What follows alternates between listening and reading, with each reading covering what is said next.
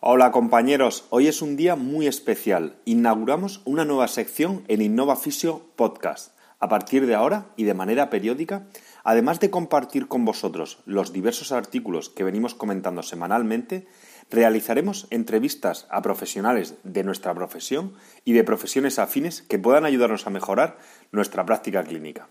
Vamos a comenzar esta sección con una entrevista a Luis Fernando Prato, fisioterapeuta colombiano afincado en Estados Unidos con una larga experiencia en la rehabilitación del ligamento cruzado anterior.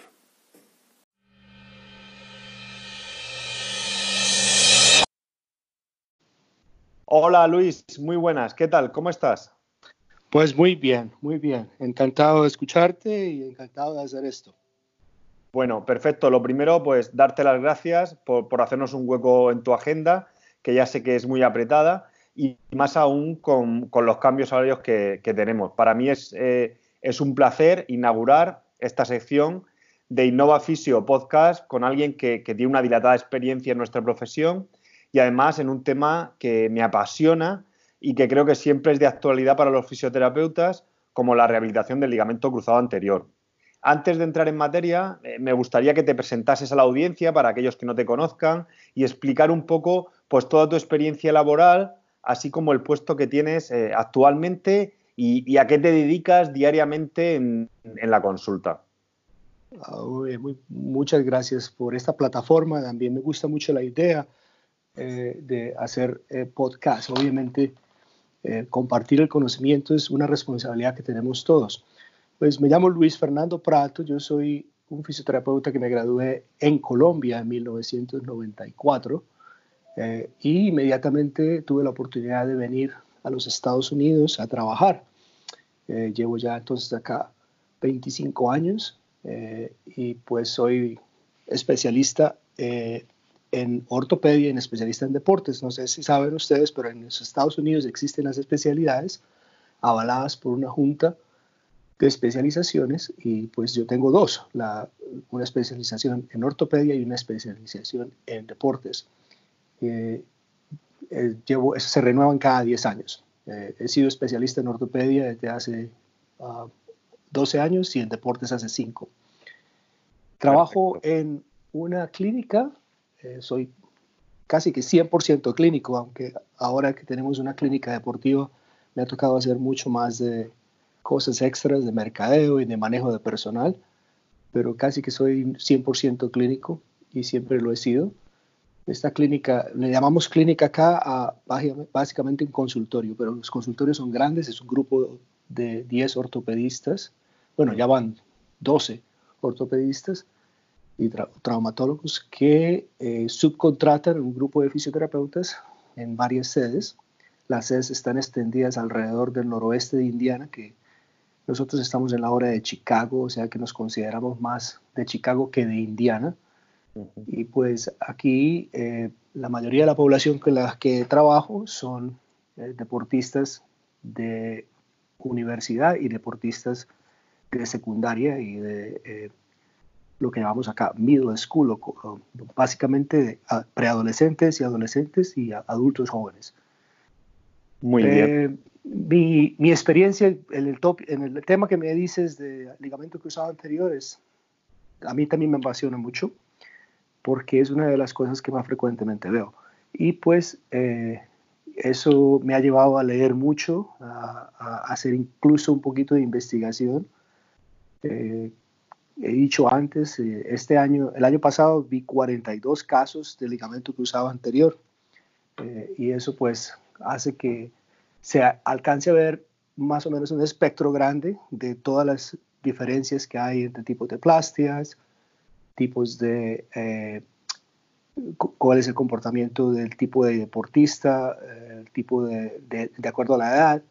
Y pues esa mi experiencia es, es válida en ese sentido, aunque te confieso que, que no, no, es que realmente todavía me considero un experto, simplemente eh, muy inquieto y pues me gusta el tema, me apasiona el tema y pues por lo tanto he intentado hacerlo lo mejor que pueda para que estos pacientes terminen regresando a su nivel de función previa. Muy bien. Pues, pues, muchísimas gracias por lo que nos has comentado. Yo creo que los oyentes eh, se pueden situar que, bueno, que eres una persona muy humilde, pero está claro que tienes muchísima, muchísima experiencia y que además eh, el contacto diario con, la rehabilitación del cruzado anterior, pues bueno, si no experto, sí que te hace especialista en, el tema y, nos vas a ayudar muchísimo a, pues a salir de dudas de diversas cuestiones con la rehabilitación. Es obvio que es un tema muy amplio, que es difícil abordarlo en un solo podcast y que vamos a hacer o a tratar diversos tópicos dentro de, la rehabilitación del cruzado anterior. Y bueno, si la gente está satisfecha, pues agendaremos una, segunda eh, entrevista o podcast. A mí, en primer lugar, me gustaría que sabemos, partiendo del diagnóstico, que normalmente el diagnóstico, el gol estándar eh, es la resonancia magnética, pero a mí me gustaría que me dieses tu opinión respecto a la importancia de la valoración clínica en, una rotura del ligamento cruzado anterior y la importancia que, pueda tener el tipo de, paciente y si esto va a influir en la toma de decisiones futuras tras una lesión tan grave. Es decir, aquellos pacientes en los que eh, podamos eh, opinar más allá de la resonancia magnética, sino viéndolo en un contexto global de, la situación clínica y de la situación del, paciente respecto a, sus requerimientos o bien para la vida laboral o, en deportistas. Sí, bueno, muy bien. Eh, obviamente que pues, desde que se conozca la epidemiología y se conozca más o menos los mecanismos de lesión, pues es ya, eso es relevante clínicamente. Cuando uno sabe que es una lesión muy frecuente, eh, que pasa por una, sucede por un problema biomecánico, muchas veces sucede sin contacto. Eh, eso hace obviamente el diagnóstico también, la sospecha de diagnóstico muy clara. Entonces, eh, cada vez que alguien se agarra la rodilla, pierde extensión, eh, ha sido por un mecanismo de pivote, en donde hay rotación de la tibia, el, el pie se ha plantado, se aterrizó mal, Obviamente la mayoría de nosotros ya estamos sospechando que es lo primero que se va a lesionar. Y pues eh, cuando se hace un diagnóstico eh, clínico o por lo menos se sospecha, eh, en los Estados Unidos tenemos un sistema de salud demasiado privatizado que es demasiado inmediato y por lo tanto creo que ha hecho que clínicamente nosotros no tengamos la oportunidad de, de, de esperar hacer el examen, simplemente se manda la resonancia muy rápido. Aquí, eh, eh, para bien o para mal, para bien, porque en algunos casos el tiempo es oro, eh, el deportista recibe su diagnóstico y su resonancia dentro de 48, 72 horas máximo, una semana. sin embargo, antes de que esto fuese tan común o, o si no es una persona que es un deportista, a veces se puede retrasar y la sospecha generalmente obviamente uno es, pregunta por el mecanismo de lesión y en la mayoría de las veces es sin contacto, aunque puede ser con contacto en caso de deportistas. Pero he tenido casos también, por ejemplo, de personas que no son realmente deportistas, que han tenido lesiones y sus lesiones han sido por un aterrizaje malo. Contaba yo la historia hace mucho tiempo en, una, en uno de los cursos que di de una señora que simplemente estaba tratando de matar una araña que estaba en, la esquina, en el, en el cielo raso de su casa y al saltar y aterrizó se, se, rompió el, el cruzado anterior. Y en una de las, unos tweets que mandé, eh, es algo que bueno, causa risa por el tipo de profesión que es, pero es, es un riesgo profesional también. Es aquella bailarina, eh, lo que llamamos stripper, una bailarina de, que se cayó de la tarima. Estaba haciendo su show de, y se cayó de la tarima y eso es un riesgo laboral. y pues, o sea, lo importante es saber que es, es común, que pasa sobre todo en, en, las mujeres eh, jóvenes y que pues eh, cuando se pierde el rango de movimiento, hay una inflamación, la sospecha es bastante alta, sobre todo cuando escucha un pop, cuando escucha un ruido, una tronada, eh, es importante. Obviamente se hace el, el signo de pivote, el LACMAN se puede hacer clínicamente, pero muchas veces hay falsos positivos por el, mismo proceso de inflamación que da. Y el mecanismo de defensa muscular en algunas ocasiones también, ¿verdad? Exacto, exacto. Muy bien, muy bien. Claro, el, sistema sanitario español, sabes que funciona totalmente diferente y aquí lo que nos podemos encontrar en algunas ocasiones es que eh, recibimos pacientes con la misma clínica que tú nos comentas, pero con la imposibilidad o bien económica de hacerse una resonancia por privado para confirmar el diagnóstico clínico o bien la demora del sistema sanitario es muy alta. Entonces nos encontramos con pacientes que solamente van a ser diagnosticados de manera clínica. Y mi pregunta, mm, para hilar con la siguiente, es, imagínate esos pacientes que no son deportistas de alto nivel y que sospechamos de una, de una lesión del ligamento cruzado anterior, eh, ¿qué, qué, crees que es lo ideal para hacer en estas fases? Bueno, igual que en el deportista, la fase inflamatoria sucede obviamente en respuesta a la lesión,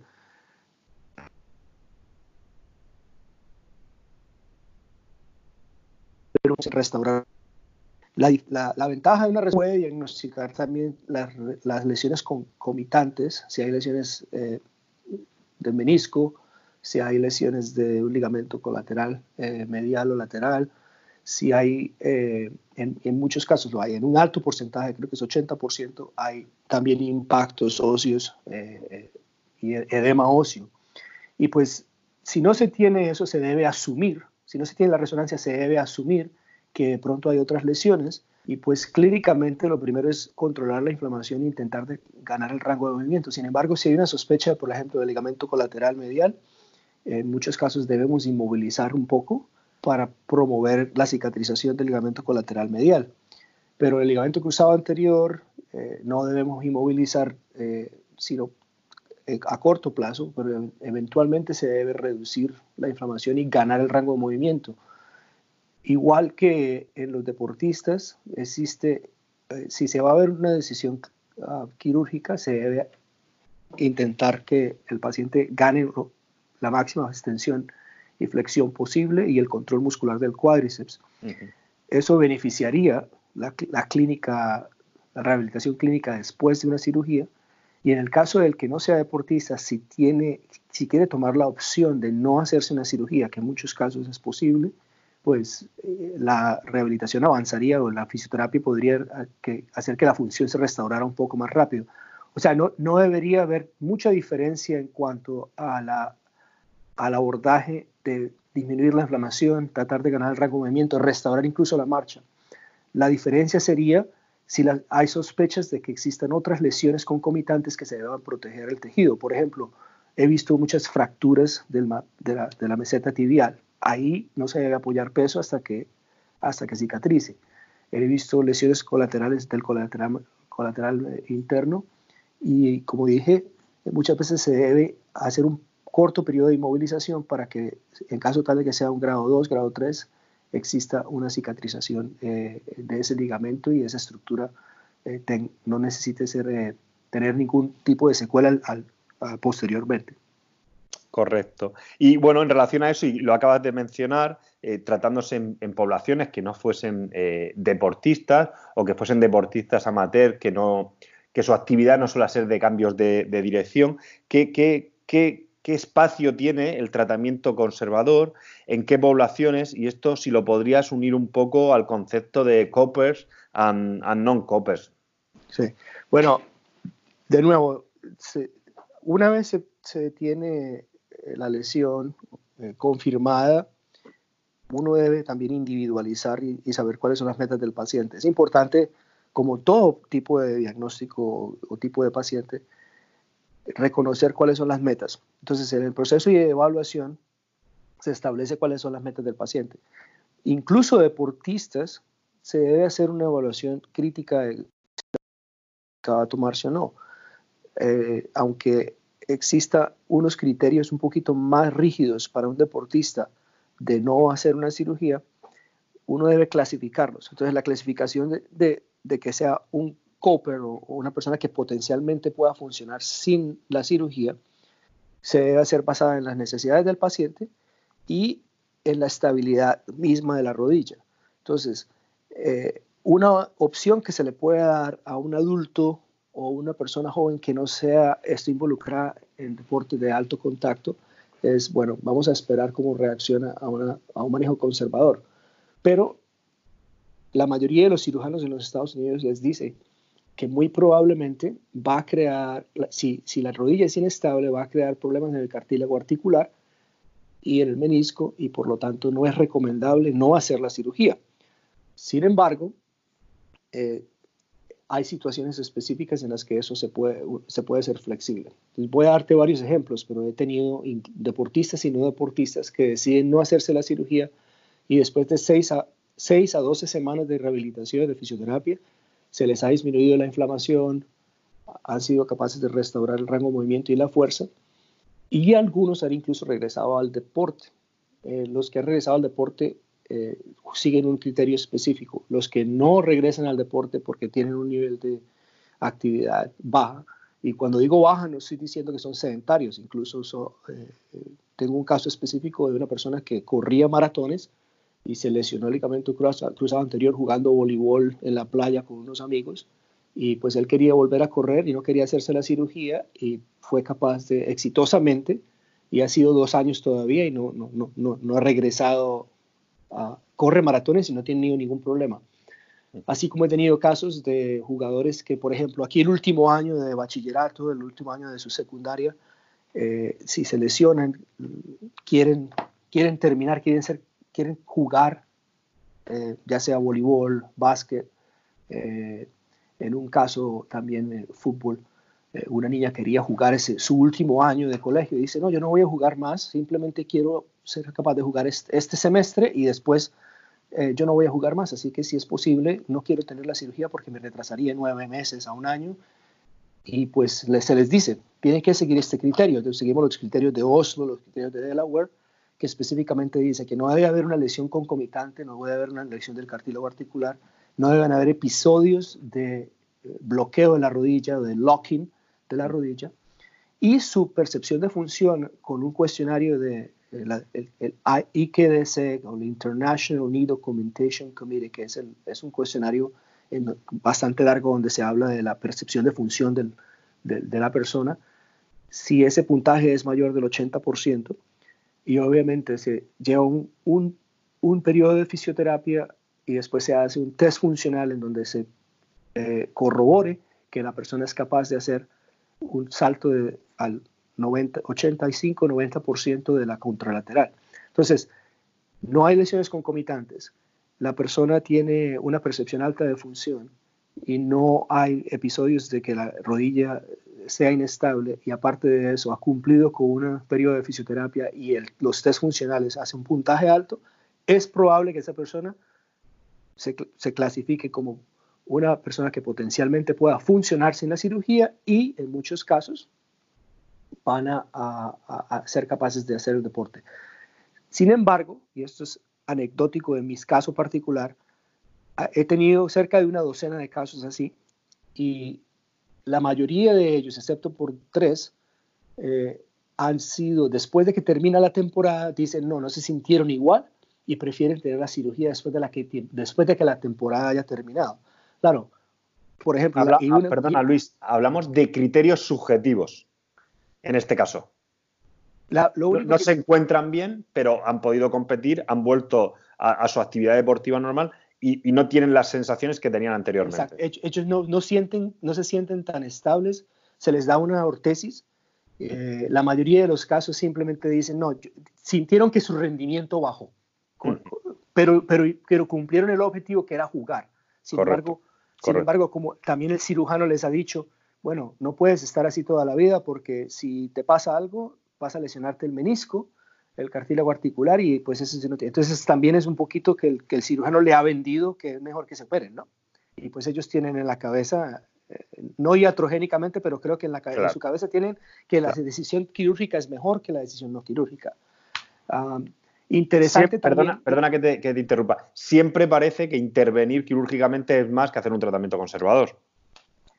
Bueno, eso es un concepto que tenemos de pronto en los Estados Unidos. Yo personalmente he visto complicaciones en las cirugías que muchas veces, si se les explica bien a los pacientes la posibilidad de estas complicaciones, de pronto piensan más en que es mejor hacer un cambio de estilo de vida y no tomar eh, la decisión de hacerse la cirugía. Estoy hablando de personas que realmente no necesitan ser tan funcionales o que no necesitan el deporte como eh, parte de su vida diaria, el deporte competitivo me refiero.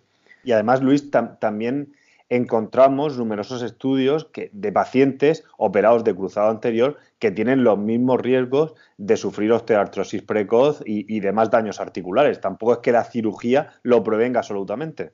Exacto. Entonces, y, yo he visto, como estoy trabajando por 25 años, he visto ya casos de que tuvieron cirugía hace 12, 15 años que ya están viniendo con, por ciertos problemas pequeños. Y, como tú dices, en los estudios están diciendo, por ejemplo, los de hueso, tendón, hueso, muchos problemas patelofemorales, eh, pero también hay otros que no. Entonces, claro, tú ves, si veo 40 casos al año, eso son, en 10 años son una muestra de 400, los 400 no me están viniendo a los 15 años, es una muestra pequeña, pero, pero de que existen, existen. Y otro comentario que iba a hacer, que es muy, muy referente a, lo, a, lo, de, por ejemplo, el uso de la ortesis y el uso de hacer, eh, que también se, se, demuestra cuando hay pacientes que se vuelven a lesionar inmediatamente después de la cirugía. Eh, una niña, un caso de una niña de 16, 17 años, jugó y fíjate que cuando estaba jugando, sin el ligamento cruzado, con una ortesis en la pierna derecha, se lesionó la izquierda. O sea que eh, claro. tocó, tenía dos, dos lesiones de ligamento cruzado anterior al mismo tiempo después de eso y entonces eso, es, eso dice algo también de, de, la, la, parte biomecánica que tiene que cambiarse.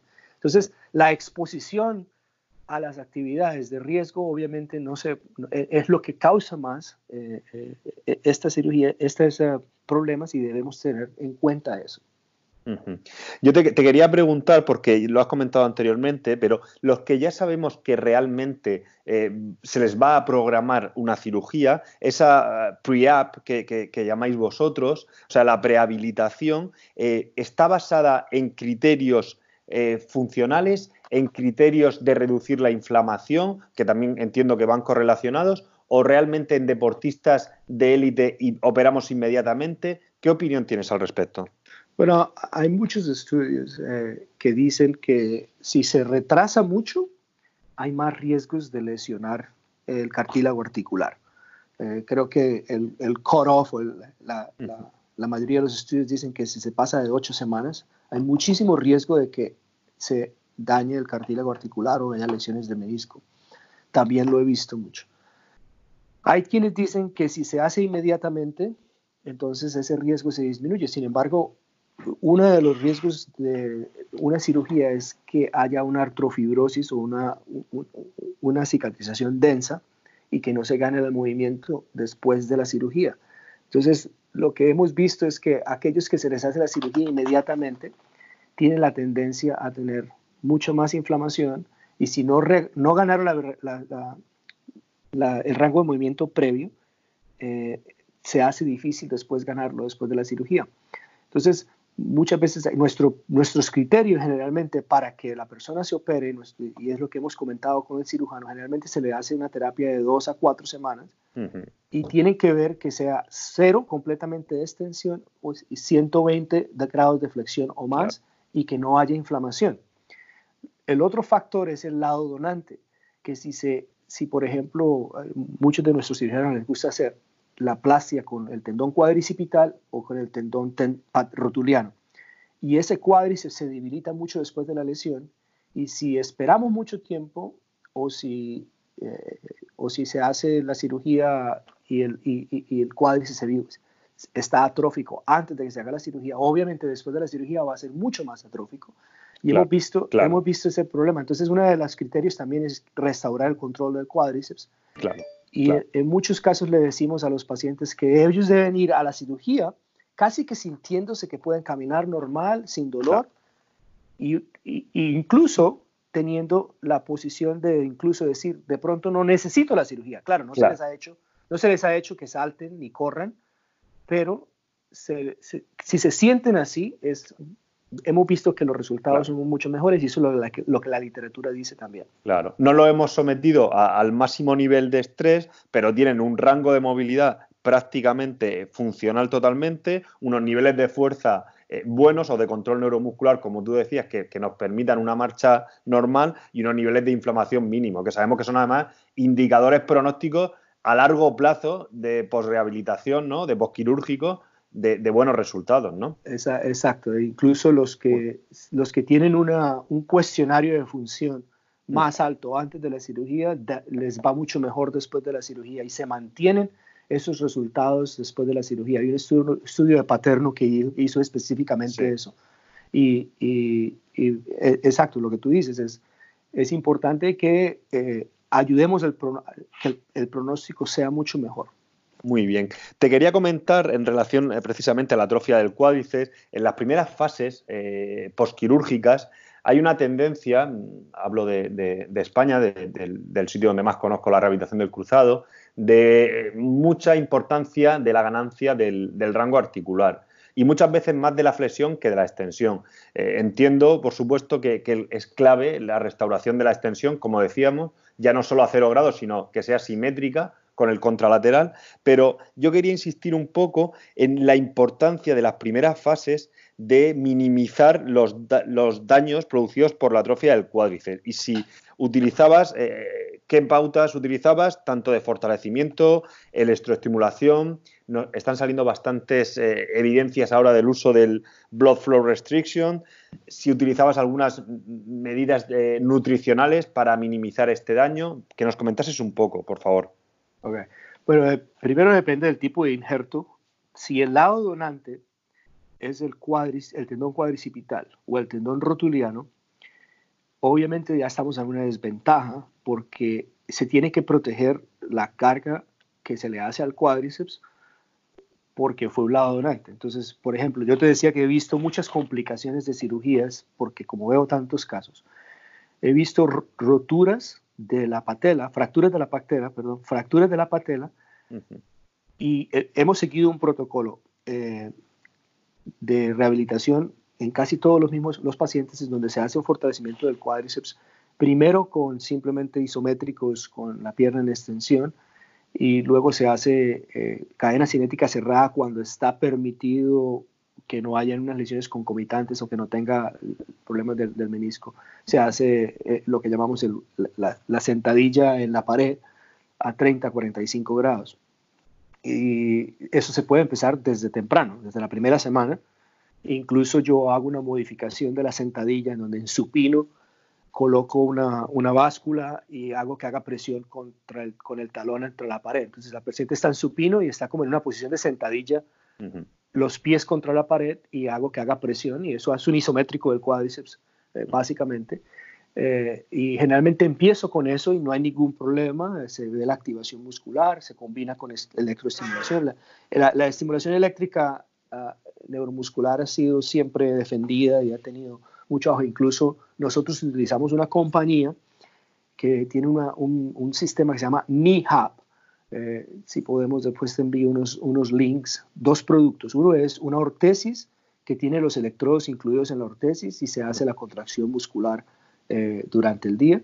Y otra es, una, es como una especie de muslera que tiene cuatro electrodos y pues obviamente estimula el, el cuádriceps y el paciente puede hacer isométricos durante el día. Lo puede usar casi que media hora, tres a cuatro o cinco veces al día. Eso, eso ayuda mucho. Pero también hay que tener en cuenta que si el lado donante es el, el hueso tendón hueso del tendón rotuliano, hay una lesión en la patela cuando le quitan una porción del, una porción ósea para que obviamente sea un poquito más fuerte eh, la unión eh, en el túnel. Esa lesión hace que la parte de la rótula, la rótula sea un poquito débil y he visto varios casos de fracturas. Eh, tres de los casos sucedieron fuera de la clínica. Uno fue por un contacto con una persona que se fue estaba manejando uno de sus vehículos todoterreno y lastimosamente se volteó y a las ocho semanas de la cirugía estaba haciendo eso que no se debe, hacer y se pegó en la rótula y se la fracturó. Pero hubo un caso de una niña que estaba haciendo un lunge, un simple lunge a la séptima semana y los riesgos de esta fractura se han reportado entre semana 5 y semana 9 después de la cirugía. Estaba haciendo una, un lunge, una estocada, y la pierna quirúrgica estaba atrás y fue muy rápido y y fracturó la rótula también. Entonces, una de las cosas que hay que tener en cuenta es la salud de esa persona. Obviamente, después vimos cuenta que esta niña en particular tenía un déficit de vitamina D. Entonces, es raro, pero sucede. Y lo otro es que la tendinopatía puede, puede aparecer también cuando se hacen unos esfuerzos no graduales. Entonces, el cuádriceps es muy importante y se puede hacer eh, ejercicios de baja carga. Mencionabas la, la, eh, la restricción de flujo sanguíneo. Una de las ventajas de utilizar la restricción del flujo sanguíneo eh, es si se hace eh, con protocolo, es que se puede utilizar ejercicios de baja resistencia y se hacen más ganancias de la masa muscular. Y pues yo lo utilizo, lo utilizo desde la semana 3 eh, ¿Por qué en la semana 3 y no antes? Que muchos dicen que se puede utilizar antes. Yo simplemente creo que las primeras tres semanas se debe controlar la homeostasis de la rodilla, se debe calmar. Y hay muchas rodillas que son demasiado, nosotros le llamamos acá ruidosas o loud, o sea, que son, están inflamadas, mm. eh, el paciente tiene mucho dolor. Entonces, las, las dos o tres primeras semanas nos encargamos de bajar esa inflamación con ejercicios sencillos se intenta hacer apoyo de peso, pero la persona está haciendo cosas tan sencillas como los isométricos, estimulación eléctrica, de pronto se hacen los apoyos de peso, eh, manejo en, la, de la cadera. Y claro, si, si es un deportista de alto rendimiento que, que, que, baja la inflamación rápido, muchas veces podemos añadir otras cosas, el leg press, eh, una, una, una, prensa eh, con cadena cinética cerrada. Claro. Yo, yo utilizo cadena cinética abierta en, en grado 90 a 60, eh, algunas veces 75 a 45, y utilizo mis manos como resistencia. Eh, yo tengo un dinamómetro eh, manual y pues les digo que haga, les, les, muestro la máxima con la buena y les digo, bueno, vamos a hacer solamente 10, 20% de eso y yo le coloco más o menos esa resistencia. No es tan objetivo porque igual le tengo que hacer la resistencia manual, aunque puedo utilizar el dinamómetro también. Y y, además, perdona, puedes variar eh, la localización de la resistencia, más Exacto, exacto. Eso, eh, y, puedo encontrar en, un paciente en particular si hay dolor, si hay una respuesta dolorosa o la calidad de la contracción muscular. Muchas veces eh, veo que la gente, unos pacientes responden mejor a los 45 grados, otros a los 60. Entonces, muchas veces es más cómodo para un paciente hacer esa contracción. Incluso el contacto no tiene que ser tan distal. Yo hago el contacto proximal, más o menos en la mitad de la tibia. Y además el más... del, del, dinamómetro también te permite eh, más percepción por parte del paciente, más presencia y probablemente más activación a nivel cortical.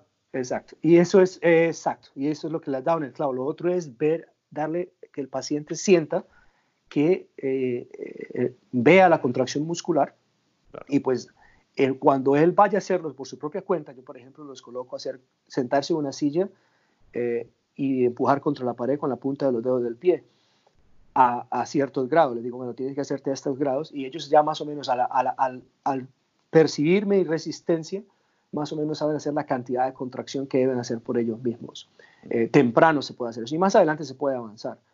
Eh, entonces, sí, la contracción, la contracción del cuádriceps es importante. Ahora, si la plastia es disquiotibiales o un cadáver, es un poquito más fácil, es más fácil. Y, y, yo siempre he dicho, no es porque la plastia sea mejor, Simplemente es más fácil de rehabilitar, rehabilitar porque el cuádriceps, a pesar de que por la inflamación pueda estar un poquito disminuida su contracción, se restaura mucho más rápido. Entonces, en aquellos podemos ser un poquito más agresivos e utilizar mini, sentadillas, la prensa un poquito antes. Eh, entonces, e, es una ventaja eh, que, que, he observado clínicamente. Sin embargo, eso no significa que la plastia sea mejor, porque la plastia se integra eh, mucho más sólida con, cuando los túneles están eh, siendo, um, cuando los túneles se, hace con hueso, tendón, hueso, no, no solamente con lo que llamamos un injerto eh, suave o de soft tissue, de tejido, exacto, de tejido blando. Tejidos blandos, claro.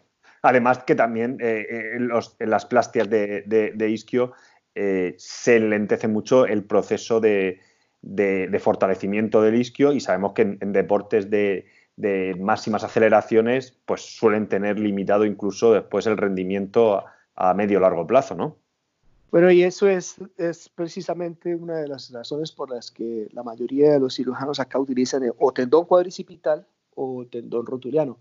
Pero eh, ciertos deportes, por ejemplo, como aquí vemos mucho, mucho paciente de lucha grecorromana, eh, y ellos tienen que estar constantemente en contacto con la rodilla en el piso. Entonces, a ellos los cirujanos prefieren utilizar isquiotibiales. Uh, y tiene sentido, tiene sentido porque es, se recuperan, eh, pueden estar en el piso más y no tienen esa molestia. Claro, porque al final hay una compresión del tendón, del tendón rotuliano. Exacto. Y lo que habíamos mencionado antes, eh, hay quienes tienen un riesgo alto de pronto de tener artritis. Hay unas niñas que han tenido problemas patelofemorales antes eh, y pues eso hace que, eh, que, muchas veces los cirujanos utilicen uh, isquiotibiales. Entonces eso depende, pero la, a largo plazo yo he visto que más o menos la mayoría son lo mismo sin embargo, son un poco más fáciles de rehabilitar aquellas que no, el lado donante no es el tendón rotuliano o el, o el tendón cuadricipital. Y eso es una falsa percepción que tienen muchos fisioterapeutas de que, ah, bueno, como es más fácil de respirar, podemos ir más rápido. He ahí el dilema y lo que siempre he, tenido, tenemos que educar mucho a la gente. El hecho de que una persona sea capaz de hacer un movimiento no significa que esté lista para hacerlo. O sea, Tener, tener la capacidad de hacerlo no significa que, que, eh, que se deba hacer. Creo que alguien puso una vez en Twitter que estaban haciendo a una persona correr a la séptima semana. E, el hecho de que lo pueda hacer no significa que lo deba hacer. Eh, hay que ser claros que hay un tiempo en que la plastia necesita para madurar. De hecho, la plastia está más débil, como muchos estudios lo han mostrado, entre la semana 3 y la semana 7. Y, y eso es importante cuando se hace la restauración muscular, estamos hablando de las fases tempranas, tener en cuenta que lo más importante no es restaurar el cuádriceps, lo más importante no es ganar la movilidad, lo más importante es proteger la palastia. Y eso, eso es algo muy claro que los cirujanos y, nosotros hablamos acá. Claro, que vamos a ganar la rango de movilidad, vamos a hacer que la persona camine más, vamos a hacer que la persona gane fuerza, pero protegiendo la plastia. Y eso es, eso es algo que ignoramos muchos, o ignoran muchos fisioterapeutas, y pues en el afán de acelerar la rehabilitación, se ve que el paciente está, le está yendo muy bien, pero puede pagar por ello más adelante. Porque para ti entonces, eh, dentro del proceso de rehabilitación y los criterios, para ti los criterios funcionales entiendo que son importantes, pero también le das mucha importancia a los criterios temporales, sobre todo a los de, relacionados con el, proceso de, de reparación o de integración de la plastia, ¿no? Es que muy probablemente muchos han leído los documentos o los, eh, la investigación que hay sobre mecanobiología. O sea, nosotros utilizamos la mecánica del movimiento, el apoyo de peso, el rango de movilidad, la activación muscular, como un mecanismo de promover que biológicamente eh, se integre la plastia, los túneles se cierren. O sea, lo que hacemos nosotros influye positivamente en la cicatrización pero también la puede influir negativamente. Y entonces mi comentario es con respecto no solamente seguir el tiempo, sino entender que no podemos acelerar la biología, podemos facilitarla y hacerla mejor. Entonces lo que estamos haciendo sí es muy bueno para la biología, hacer que el paciente se mueva, que el paciente se fortalezca, que restaure su, eh, su resistencia cardiovascular, el ser capaz de, levantar la pierna bien, de hacer un control neuromuscular cuando hacen apoyo de peso, todo eso está muy bien, pero ¿qué necesidad hay de impactar la rodilla con una carrera a la séptima semana cuando la plastia apenas está empezando a hacer una vascularización y diferenciándose? Cuando, eso puede causar efectos negativos a largo plazo, puede causar microinestabilidad, la plastia se puede estirar.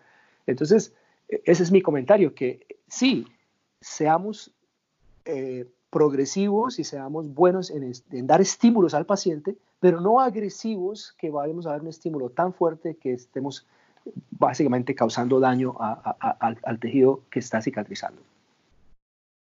Vale, pues eh, Luis, claro, tienes toda la razón. Yo tengo la sensación también, después de 20 años de, práctica clínica, que pasamos de un, primer modelo en el que había inmovilizaciones muy prolongadas, se era muy conservador en la rehabilitación y las rehabilitaciones eran muy largas, a después un, segundo modelo en el que aceleramos muchísimo esas rehabilitaciones, en el que hemos obtenido también... Eh, muchos pacientes que han retornado a la actividad eh, precozmente, pero también con un índice de recidivas, de recidivas perdón, muy elevado. Y creo que a lo mejor esas rehabilitaciones han estado muy guiadas por lo que decías anteriormente, que me gusta mucho el concepto de que que sea capaz de hacerlo no significa que, pueda o que deba hacerlo en esas fases. Han sido rehabilitaciones muy basadas en criterios funcionales y se ha tenido en poco en cuenta la, histopatología y los mecanismos biológicos de regeneración de los tejidos. No sé qué opinión tienes porque es cierto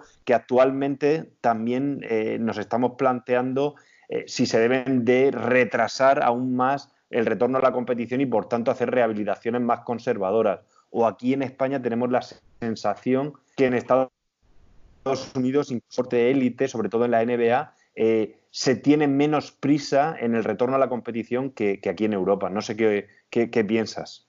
Pero decía que es probable que en ese, en ese afán de acelerar eh, lo hicimos con sujetos que eran deportistas de élite o de alto rendimiento y se cometió el error de trasladar esos resultados a la población eh, general. Creo que el error que hemos cometido en los Estados Unidos, ahora que hemos hecho, muchos estudios de cohortes grandes, se ha hecho seguimientos y se ha demostrado no solamente que las lesiones, las recidivas o las lesiones del ligamento cruzado anterior después de una cirugía han aumentado, sino que también la contralateral. Entonces, que dos de cada diez en, algunos estudios y casi que tres, dos de cada diez en la ipsilateral y tres de cada diez en la contralateral, a mí me parece un número demasiado grande. Creo que lo que estábamos haciendo es una mala rehabilitación, aunque las cirugías hayan avanzado y aún es importante que el proceso quirúrgico sea bueno, la, la, técnica quirúrgica sea buena, lo que podemos controlar nosotros como fisioterapeutas es que la rehabilitación sea buena también y debemos individualizar esa rehabilitación. Sí hay guías de rehabilitación, tanto aceleradas como conservadoras, pero cada individuo es diferente. Entonces, tenemos que hacer un esfuerzo grande de comparar las metas biológicas y las metas individuales de cada paciente. Por ejemplo, yo utilizo criterios funcionales de progresión. Sin embargo, hay ciertas variables y ciertas constantes. Las constantes para mí, por ejemplo, es no iniciar la carrera en las plastias de tejido blando, no iniciar la carrera antes de la 12 semana, de la semana 12. ¿Por qué? Porque sé que más o menos biológicamente se necesita ese tiempo para poder estresar eh, eh, la plastia eh, y los túneles óseos de acuerdo a, lo que han hecho estudios de resonancia magnética. Pero también hay criterios funcionales que pueden variar. Entonces, si una persona es capaz de caminar rápido, tiene una fuerza muscular del 70%, es capaz de hacer una sentadilla unilateral de 45 grados eh, con buen control y es capaz de hacer eh, la misma cantidad de repeticiones de una sentadilla en la pierna izquierda que la derecha. Yo más o menos veo esos criterios funcionales y bueno, esta persona ya está contrayendo, está desarrollando una fuerza casi que igual de rápido a la contralateral, eh, ya han pasado 12 semanas, voy a ponerlo a correr. Entonces se deben combinar ambas cosas. Pero volviendo al, comentario que hacías de que se hizo una aceleración y ahora estamos haciendo que todos sean acelerados, eso hizo que el péndulo se haya ido a, que intentáramos hacer muchas cosas muy agresivamente. Y tienes razón, los nuevos estudios ahora están diciendo no solamente que la gente que regresa a las seis semanas, a las seis meses, tiene mucha más alta incidencia de lesionarse. Y obviamente los que regresan al noveno mes, el último estudio creo que lo puse en Twitter, siete veces más el chance de volverse a lesionar si regresas a los seis meses que si regresas a los nueve meses. Entonces, eso es indicativo de que estamos regresando a la gente muy rápido. Ahora, eso no significa que la persona no vaya a hacer estímulos eh, buenos eh, durante su rehabilitación. Yo, de hecho, muchos deportistas de baloncesto. Mencionabas que la NBA, el baloncesto es un deporte de bastante alto riesgo porque hay mucho salto y mucho pivote.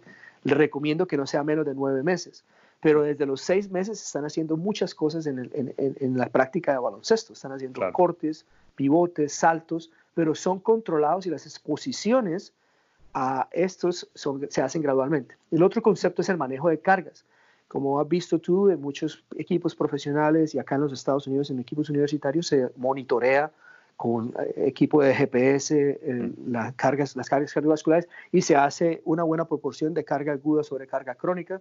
Entonces, lo otro que pronto puede suceder es que cuando la rehabilitación, que hemos creído que la rehabilitación ha sido agresiva, y si seguimos solamente el criterio de tiempo en ese momento y no hemos visto que el paciente ha sido capaz de acumular cierta cantidad de, de, ejercicios y de cargas, o lo vamos a exponer a una carga máxima en un deporte, es probablemente que se lesionen porque no, no han tenido una buena carga crónica.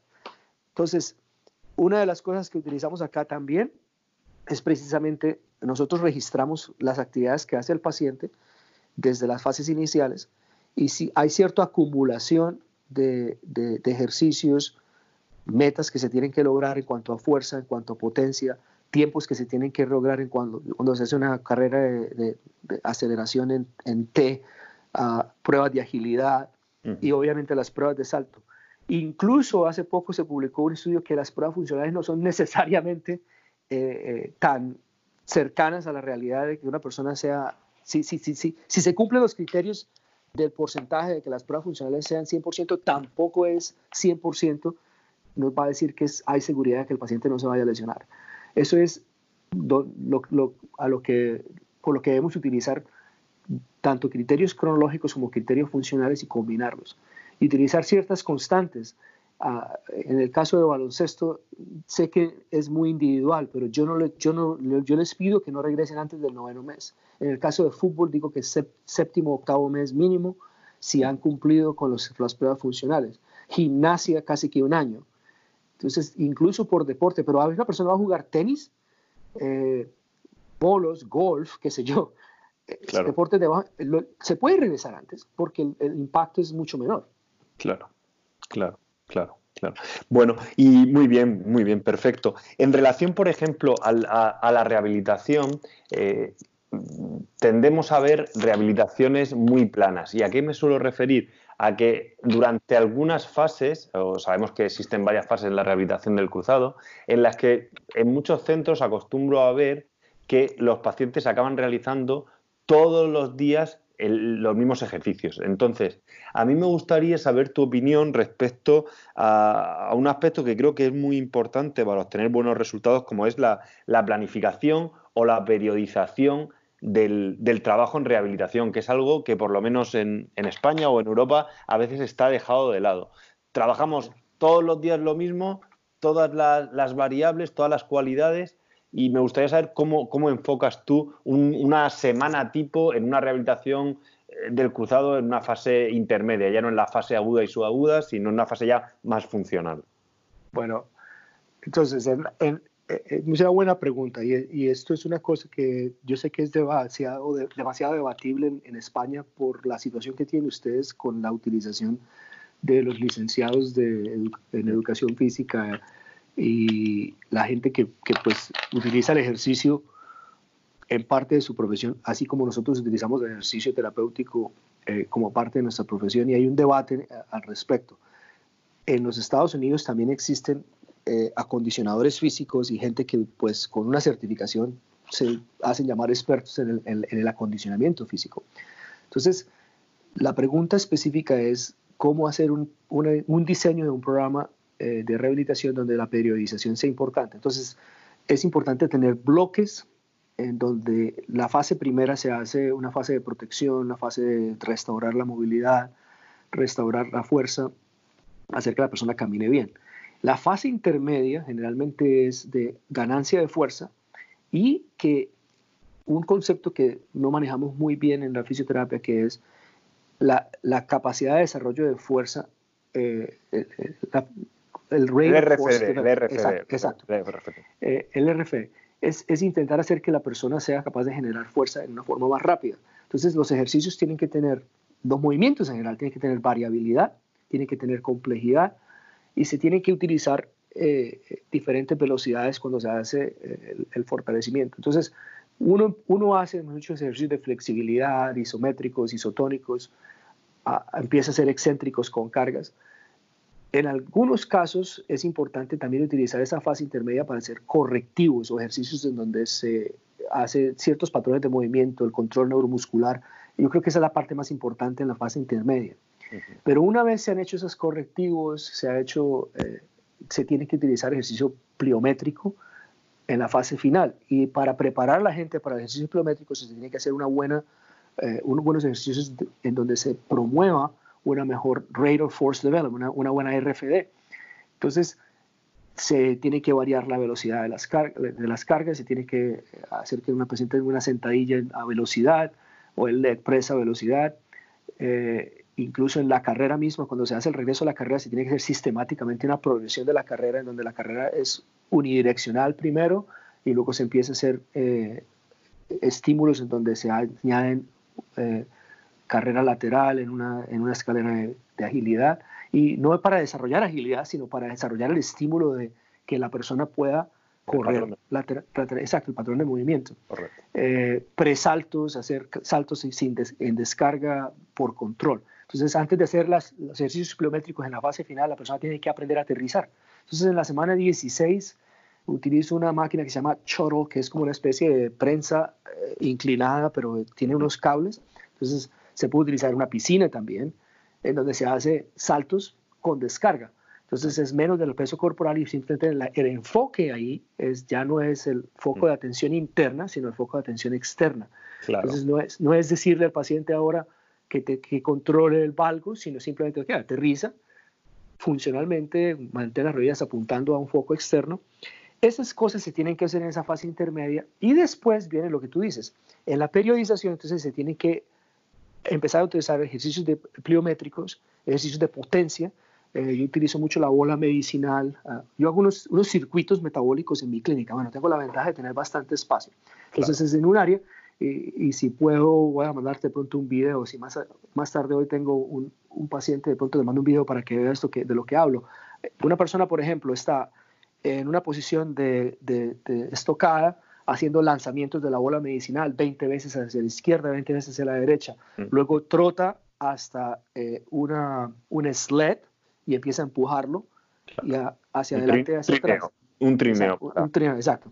Después del trineo se hace un, un sprint o una aceleración hacia el final de, de la clínica, regresa y hace un ejercicio eh, de hip thrusters o de extensión de, de puente con, con, una pesa.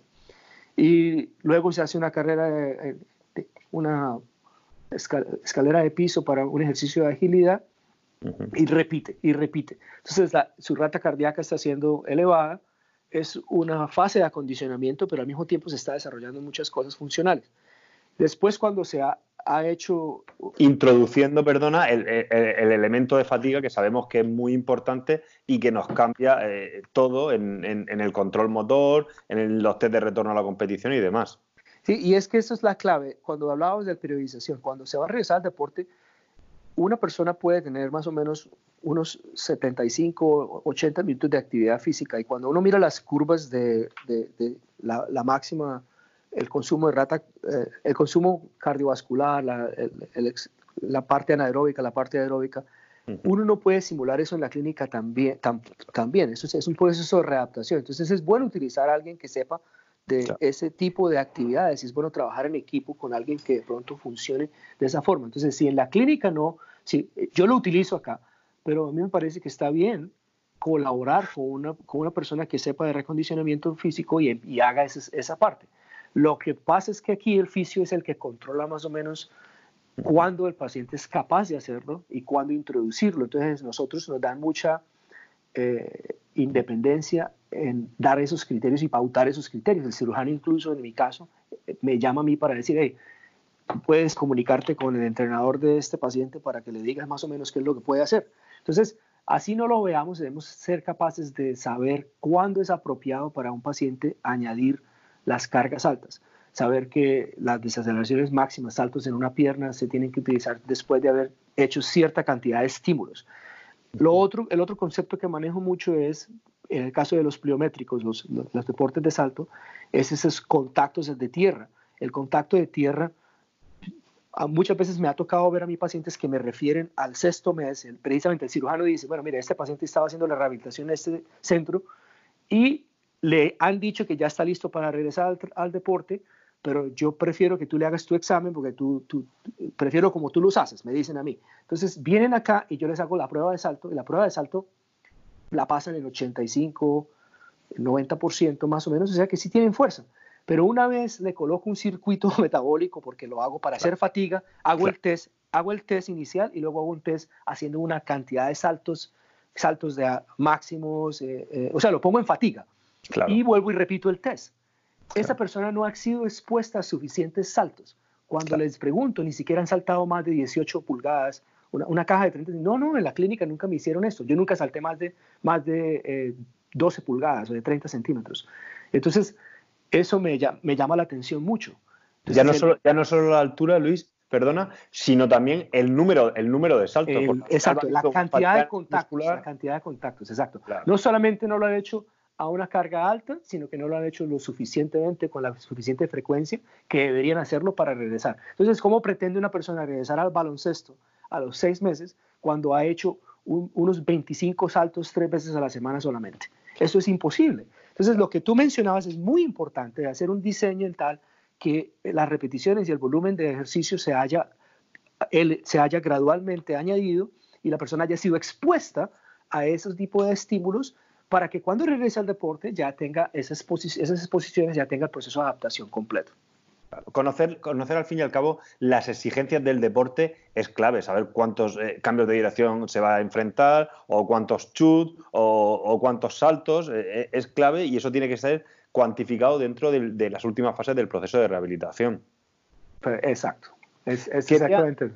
Quería incidir en una cosa que, has comentado anteriormente, que, que, lo has nombrado por encima, que es a nivel de control motor, de control neuromuscular, en ejercicios correctivos, has hablado del focus externo y también hay un debate en la literatura, lo sabes, eh, a nivel de fisioterapia, de cualquier reeducación, de cualquier patrón de movimiento, del focus interno y el focus externo. A mí me gustaría, aparte de que nos des tu opinión, si es algo que utilizas desde las primeras fases, si solamente lo utilizas posteriormente y si es así, qué tipo de cues o de tips nos sueles dar y si utilizas elementos eh, externos como puede ser la Wii o otro tipo de software para hacer la reeducación de, patrones de movimiento. bueno, es interesante que me hagas esta pregunta porque precisamente yo tengo eh, un, par de asistentes míos que son muy curiosos. Uno incluso va a ser estudiante de, fisioterapia, va a ser doctor en fisioterapia en el futuro y pues es muy inquieto, le gusta como trabajo y le he dicho que intente ser creativo e intente tener iniciativa y una vez me encontré con eh, que él a la segunda semana estaba tirándole una bola de tenis. Es una persona que está haciendo una sentadilla en la pared, que es un ejercicio normal a dos semanas eh, de 45 grados. Pero vi que le estaba tirando la bola de tenis para que, para que ella la agarrara. Y eso yo lo hago más tarde. Yo lo hago eh, como, más como mandar un estímulo al cerebro de que la persona se activa lo hago un poquito más tarde. ¿Por qué lo hago más tarde? Porque como te había dicho antes, a, la tercera, a las primeras tres semanas yo me quiero enfocar en calmar un poco la homeostasis de la rodilla. Entonces, de pronto no le, no le eh, hago esos estímulos tan temprano. Pero me causó curiosidad que lo haya haciendo y yo le pregunté por qué. Y él, y él, dijo con muy buena razón que él quería que empezar a hacer que la persona se enfocara más externamente y no le estaba dando los comandos de que la rodilla se mantuviera eh, en cierta forma, sino que simplemente quería que la mantuviera estable mientras se enfocaban a agarrar la pelota de tenis. Me pareció muy creativo, pero al mismo tiempo yo creo que muchas veces tenemos que ser, yo le digo a esos ejercicios, ejercicios sexys. Los ejercicios sexys, los ejercicios que se, que se ven muy bonitos y la gente diga muy creativa, pues sí, eh, es, son buenos en, en, algún sentido desde que uno tenga una intención. Pero a mí me parece que tenemos que enfocarnos en lo fundamental y en lo básico primero. Entonces, mi opinión al respecto es que hagamos las cosas básicas bien primero. Las cosas básicas es restaurar la movilidad, bajar la inflamación y ganar la fuerza muscular y caminarla que la marcha sea buena. Entonces, si yo, por ejemplo, utilizo el foco de atención interna en un principio para que el cuádriceps se mejore, me parece muy bien. Yo le digo, mire, contrae aquí, le coloco contacto de mis manos en el cuádriceps mientras hago los isométricos. A mí me parece que es, tiene un papel importante el foco de atención interna al principio. Sin embargo, no estoy opuesto a que se haga un foco de atención externa desde cuando, desde cuando sea para objetivos eh, que, sean correspondidos con las fases en las que está el paciente. Entonces, por ejemplo, para la marcha, sí me gustaría colocar conos. Yo coloco unos, unos, eh, unos conos en el piso y hago que y nosotros tenemos dos líneas, es una especie de, de, de ah, track o de atletismo, dos líneas blancas a, lo largo de la clínica. Y le decimos al paciente que camine y que levante la pierna como si estuviera marchando, o sea, hacer eh, eh, los ejercicios de flexibilidad dinámica, pero que mantenga... Flexión de, flexión de cadera y flexión de rodilla. Sí, hacer, y hacer eh, la pierna hacia atrás, así como cuando hacen un calentamiento antes predeportivo, pero caminando. Yo le pido al paciente que siga la línea y que mantenga los pies y la rodilla apuntando paralela a la línea. Entonces, eso es un foco de atención externa. Pero no me complico mucho con aparatos y software todavía. Muy bien, muy bien. Más adelante, sí, se le tiene que añadir complejidad al asunto. Y entonces, hubo un estudio en donde se colocaban esas, esas goggles, esas gafas oscuras, y ah, se hacía fotoestimulación y se distraía la, persona, la, la, parte visual, y la persona tenía que hacer movimientos de atrapar una pelota, lanzarla. De nuevo, un ejercicio muy sexy, muy, muy llamativo, creativo. Creo que se puede hacer lo mismo, de hecho lo hago eh, similar, utilizo eh, los diferentes colores de conos en el piso y hago que a la paciente se le llama un color, se le dice azul, rojo, verde y entonces la persona simplemente hace una aceleración hacia ese y hace el corte y al mismo tiempo se le puede tirar un otro balón para que la persona la agarre entonces, estos estímulos de foco de tensión externa son importantes eh, en la fase intermedia y tardía. Pero, o sea, mi observación es que no estoy en desacuerdo que se utilicen desde temprano, desde que sea para que la persona se enfoque más en, en, en restaurar la marcha, eh, cierta ganancia. Y los ejercicios de foco de atención interna también son importantes en, algunos, en algunas fases. Cuando la persona tiene una debilidad muscular, no veo por qué no se deba aislar el músculo y hacer una contracción específica del músculo y que el paciente se enfoque en eso. Yo, creo que, que, que parece que, que, vivimos en una época de extremos y, nos tenemos que posicionar en un lado o en otro en, en, todos los aspectos y realmente probablemente lo ideal será coger de, de, de, cada ámbito lo más importante y como tú bien dices, eh, mm, periodizarlo en el momento adecuado. No consiste en las primeras fases, me gusta mucho el concepto que has dicho, tenemos que hacer primero lo que hay que hacer primero.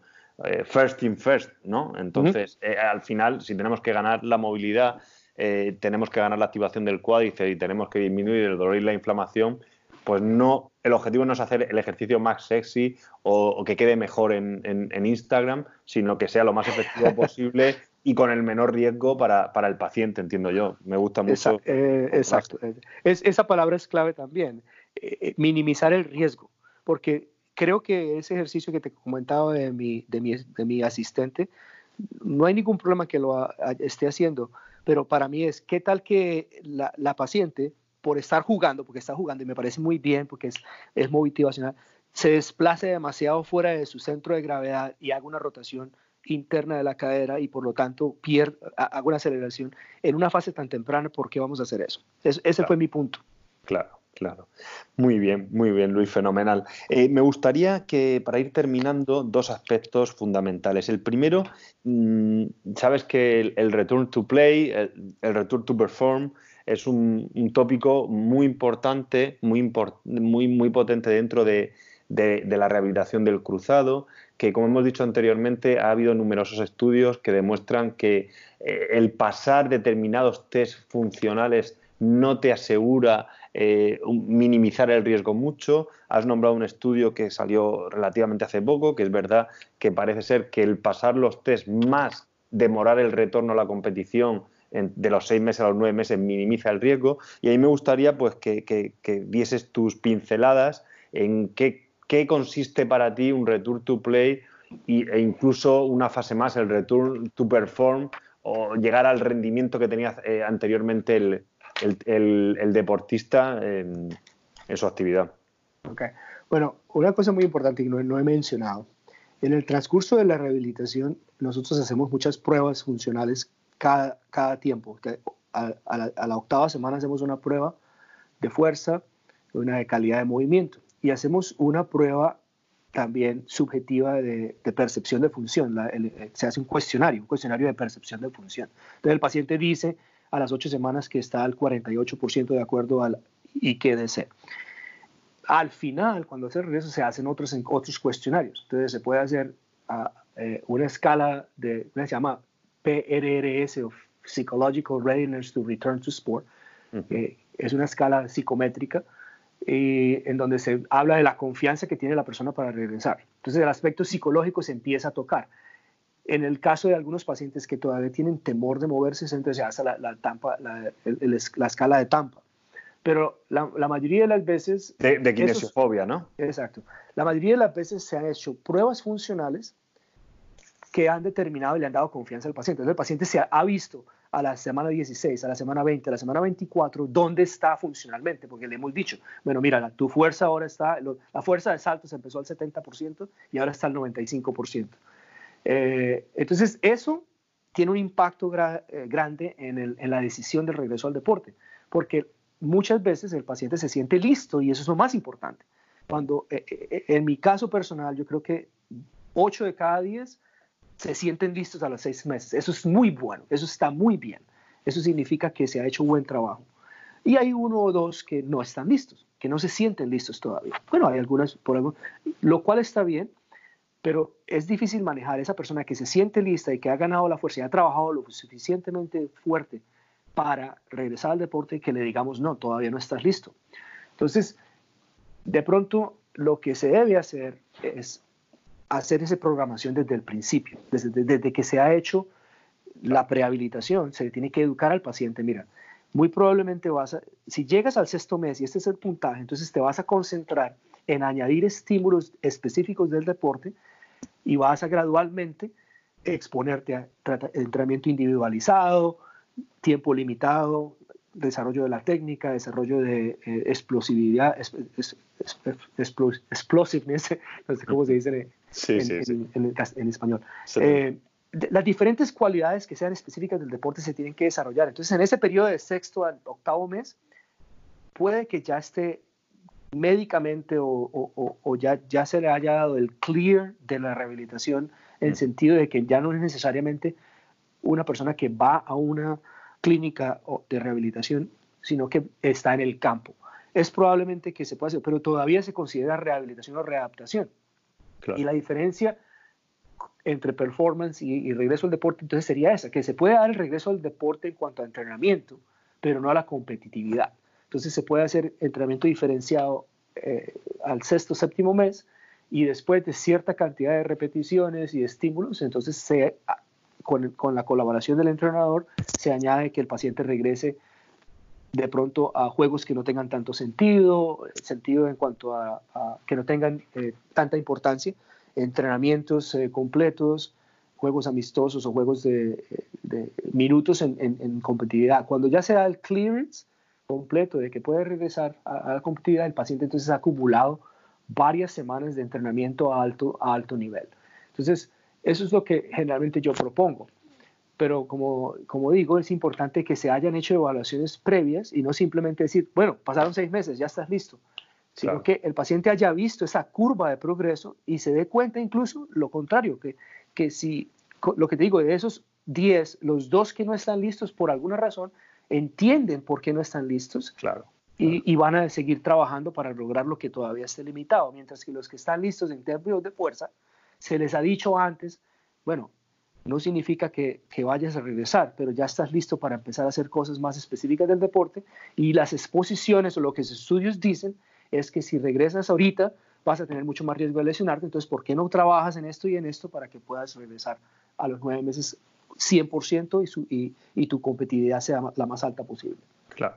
Me, gusta mucho eh, todo lo que, lo, que has dicho y rescatar que, podríamos decir ¿no? que el, dos aspectos fundamentales de la rehabilitación es que el return to play empieza desde que empieza la rehabilitación realmente, porque van marcando hitos funcionales y el paciente va teniendo ese feedback que es necesario, porque también sabemos que hay estudios eh, como tú bien sabrás, que las sensaciones del subjetivas del paciente no se correlacionan con los valores objetivos y es una forma de que, podamos intentar correlacionarlos y que el paciente eh, aprenda de sus sensaciones y se corroboren y, se adhiera al tratamiento con nuestras valoraciones eh, objetivas. Y después un aspecto que, me ha encantado y que creo que es fundamental y, sabemos que cada vez es más importante, que es el aspecto educativo. Eh, va a ser un proceso muy largo y, desde el principio resulta clave que el paciente sepa a lo que se va a enfrentar, las opciones que va a tener y los miedos que, que se va a encontrar en las últimas fases, que sabemos que también parece ser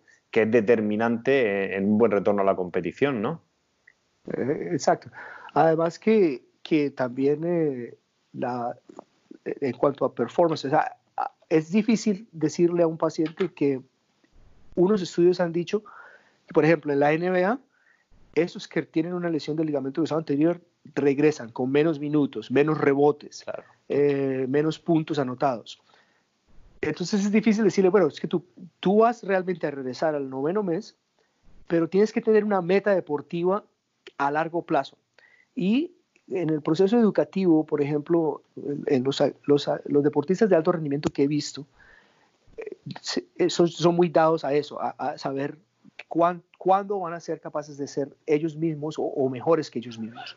Y cuando uno les dice, bueno, eh, utiliza esos primeros dos o tres meses todavía como el proceso de rehabilitación y muy probablemente en el décimo a doceavo mes ya eh, eres has regresado al nivel que quieres, al nivel óptimo. Ese nivel óptimo puede tardar más que, el, que, nuestra decisión de decir que puede regresar al deporte o a la competitividad. Entonces, es, ese regreso al, nivel óptimo, que sería otra, otra etapa, está fuera del alcance del fisioterapeuta, es más del deportista y su entrenador ese nivel óptimo también tiene que ser una meta que se establezca desde el principio y, y, hacerle entender para que no se frustre que puede tomar un poquito más de tiempo. Porque muchas veces, tú sabes, yo, manejo deportistas americanos y aquí son muy competitivos y pues la, a veces esas lesiones pueden ser también producto de su frustración. Saber que, que, no, que, se van más allá de su límite.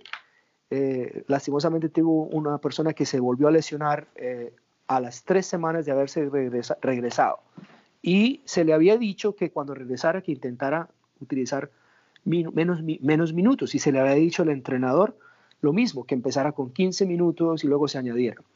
Y él no siguió esa regla y jugó, jugó casi que un tiempo eh, un partido completo, y este es otro problema también acá en los Estados Unidos, donde la competitividad es muy alta. La frecuencia. Entonces juegan tres partidos un fin de semana. Pues jugó un partido completo y luego jugó medio partido y precisamente en el segundo partido, hacia el final de su, de, de, su tiempo, se volvió a lesionar. Entonces, no es culpa eh, ni de él ni nuestra, pero es para decir simplemente que cuando se tiene un plan, es él, él, básicamente se siente culpable porque él sabía que no estaba, no estaba siguiendo eh, eh, esas normas que se le habían dado. Y está fuera del control de nosotros porque obviamente aquí la gente es muy competitiva. Pero es importante hacer esa, ese mapa y esa cronología de saber que el paciente puede regresar al deporte, regresar a un alto nivel, pero que muy probablemente va a tomar bastante tiempo para que regrese a su nivel óptimo.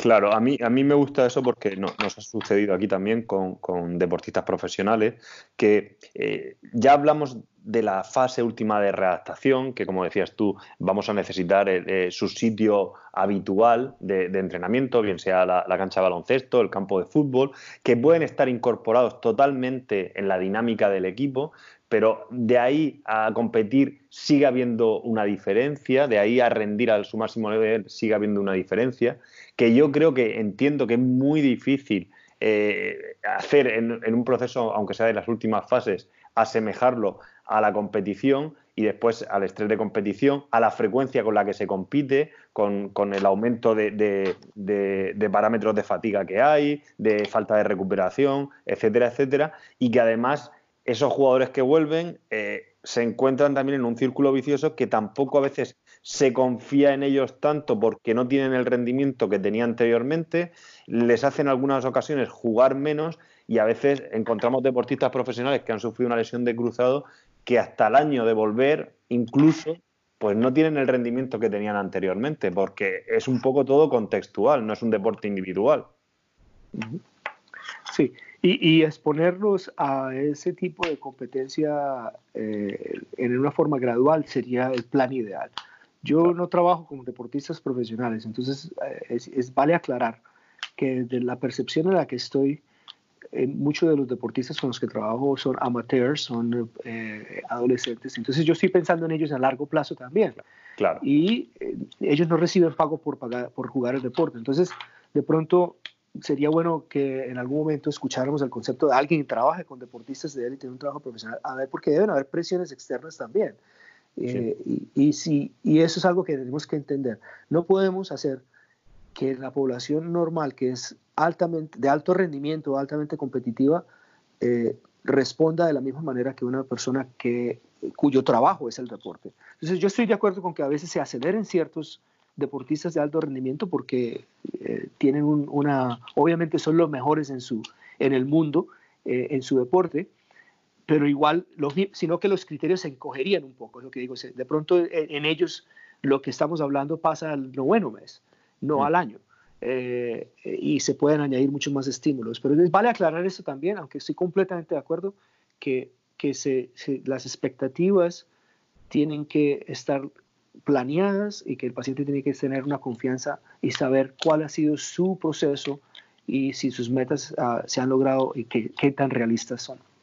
Yo creo que, eso que dice a mí me resulta muy interesante, que lleguemos a un acuerdo los profesionales, porque al final los deportistas, sobre todo como, como tú bien dices, los que viven de, del deporte profesional, pues eh, tienden a compararse. Entonces, si podemos llegar a un acuerdo a nivel de los criterios de retorno a la competición, incluso del, timing al retorno a la competición, pues no vamos a encontrar eh, los típicos deportistas que, te comentan que hay compañeros suyos que han vuelto en cuatro meses, en cinco meses, y que volvemos a tener un, criterio eh, más general dentro de que cada uno trabajemos con una metodología u otra, pero un criterio más general para que los pacientes estén bien educados y puedan tomar eh, decisiones buenas acorde a criterios eh, médicos y de fisioterapia apropiados. De acuerdo. Muy bien, pues para terminar me gustaría, me gustaría mucho que, nos dieses tu opinión, cómo ves el futuro de, la rehabilitación del cruzado y cuáles son los principales desafíos a los que nos vamos a encontrar como, fisioterapeutas. Bueno, en, en, los Estados Unidos el el tema que tenemos ahorita es la dificultad de monitorear un paciente debido a las restricciones de los seguros privados y que no se paga por los servicios. Entonces, nosotros la limitación que tenemos es que la persona médica, como el, fisioterapeuta, se ha, removido del, cuidado del paciente en las fases tempranas. Al, al, tercer mes, muchas veces muchos seguros han dicho, bueno, ya no vamos a pagarlo por la fisioterapia porque ya el paciente empezó a correr entonces uno necesita fisioterapeuta. Entonces, eh, eh, eso ha sido un reto que tenemos ahorita en los, Estados Unidos. Entonces, cómo manejar eso es hacer trabajo colaborativo. Trabajo colaborativo y en el caso de mi centro, en el centro nosotros tenemos una, la posibilidad de que la persona continúe haciendo sus ejercicios bajo la supervisión del fisioterapeuta, pero no lo llamamos fisioterapia. Entonces, tiene que, es como hacer eh, como somos especialistas en acondicionamiento físico también, legalmente podemos hacer esa parte, pero somos también fisioterapeutas, entonces le, monitoreamos eh, eh, la rehabilitación a, largo plazo. Eso es un reto específicamente de los Estados Unidos. Creo que los seguros están limitando pagar fisioterapia. A nivel mundial, creo que el, el, regreso al deporte ha sido, ha, ha sido un péndulo que está yendo ahora demasiado largo. Entonces, la idea es que regresen seguramente al deporte lo más temprano posible, pero lo más seguro posible. Entonces, establecer ese criterio de regreso al deporte se debe individualizar por deporte número uno y se debe individualizar por prototipo. ¿Qué, ¿Cuál es la diferencia entre una mujer adolescente y una mujer adulta? Eh, entre un deportista profesional y un deportista eh, amateur, como habíamos dicho. Entonces, que esos criterios se establezcan y que se haga una discusión abierta de decir, los criterios para regresar al fútbol son estos, los criterios para regresar al baloncesto son estos, los criterios para regresar al fútbol americano eh, son estos. Entonces, que sea específico del deporte también. Lo otro es la prevención. La prevención tiene un, un papel muy importante y creo que mm, se han publicado muchos estudios en donde se ha demostrado una, una reducción en la incidencia y resulta que pues por la prevención no se, no se utiliza bien. Eh, la FIFA ha dado este programa de FIFA 11 y en los Estados Unidos particularmente no se ha educado bien. Yo todavía, yo lo eduqué a un club completo hace cuatro años y eh, le di instrucción a sus entrenadores y ellos dicen que no tienen tiempo para hacerlo. Lo hicieron por uno o dos años, casi no vi pacientes de ese club durante ese año o dos años, no lo, no lo pude medir. Pero ahora me empezaron a regresar otra vez las lesiones de cruzado, no solamente de cruzado anterior, de otras lesiones, de ese club en particular.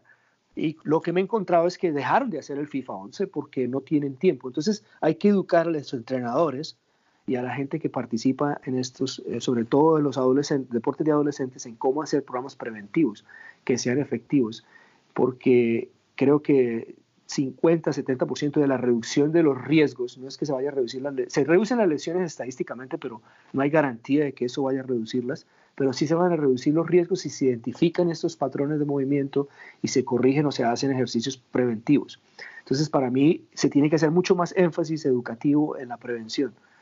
Y por último, yo diría que también nosotros tenemos que eh, eh, adoptar desde el punto de vista quirúrgico se va a hacer ortobiología, hacer eh, de pronto inyecciones de, plasma, otro tipo de, incluso se han hecho reparos, en, en, vez de hacer una reconstrucción con un injerto, se puede hacer reparos quirúrgicos. Entonces, clasificar a los pacientes de tal forma de ver con qué criterios se debe escoger un tipo de plastia para ser más óptimo. Y eso no, no se ha hecho mucho esfuerzo. Yo creo que lastimosamente la salud, por ejemplo, en Estados Unidos es un negocio, pero como es un problema epidemiológico, en países donde existe eh, medicina social o, se debe hacer un esfuerzo para estudiar cuál es la mejor forma de que sean exitosas esas eh, estas cirugías. Y creo que escoger el tipo de... Así se, se le da criterio al, al cirujano, el cirujano usa el criterio que prefiere, pero no hay unas guías específicas. Qué es mejor para una adolescente femenina, qué es mejor para una adolescente masculina, cuál es el goal estándar de cada tipo de plastia, de cada tipo de cirugía, en qué paciente se puede no operar incluso. Y, creo que eso es, eso es algo que se tiene que fortalecer. Estamos haciendo algo por eso, pero no estamos haciendo lo suficiente. Muy bien. Pues nada, no, no te robo más tiempo, Luis. Eh, he estado muy a gusto Muchísimas gracias por inaugurar este, este nuevo apartado dentro de Innova Fisio Podcast. Sí me gustaría que antes de despedirte, que, nos dijeses dónde, dónde te pueden encontrar, dónde pueden saber más de ti para seguir aprendiendo de, la rehabilitación del cruzado anterior, que has demostrado que tienes unos conocimientos extensísimos y que, nos has transmitido mucho valor. Muchas gracias, Luis. gracias a ti por la invitación. Bueno, ya eh, en Twitter es donde más eh, hago interacciones con, con colegas. Eh, yo soy arroba Fisio Prato US, Fisio Prato como mi apellido, P-R-A-T-O-U-S, o US. Eh, allí es donde más hago comunicación. Eh, mencionabas lo de Instagram, creo que no tengo mucho tiempo para grabar mis pacientes y soy un poquito dado a, respetarles su, su ah, privacidad su privacidad. Entonces, no soy de los que publico, no me da tiempo mucho para eso de todos modos. Pero eh, sí, obviamente por razones de mercadeo he visto que eso es necesario. Entonces, más adelante de pronto los, comunico a través de mi Twitter si eh, mi centro tiene una cuenta, una cuenta de Instagram. Pero no creo que vaya a publicar las novelas que, y los ejercicios sexys que publican los demás. Muy bien. Pues Luis, un fuerte abrazo y muchísimas gracias por todo. A ti, Víctor, y espero que les haya gustado. Gracias.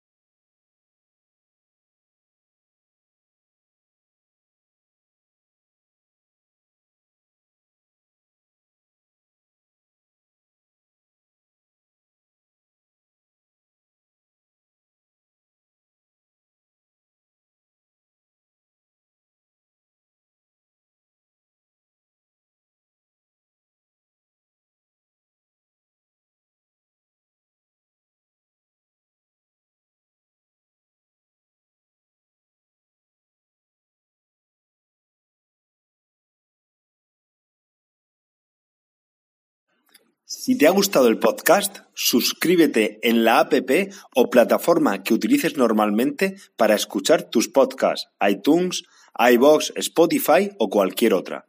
Te agradezco dejes una review, una valoración o un comentario con tu opinión.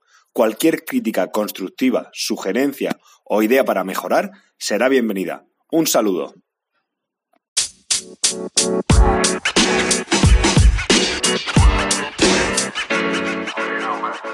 so you know, man.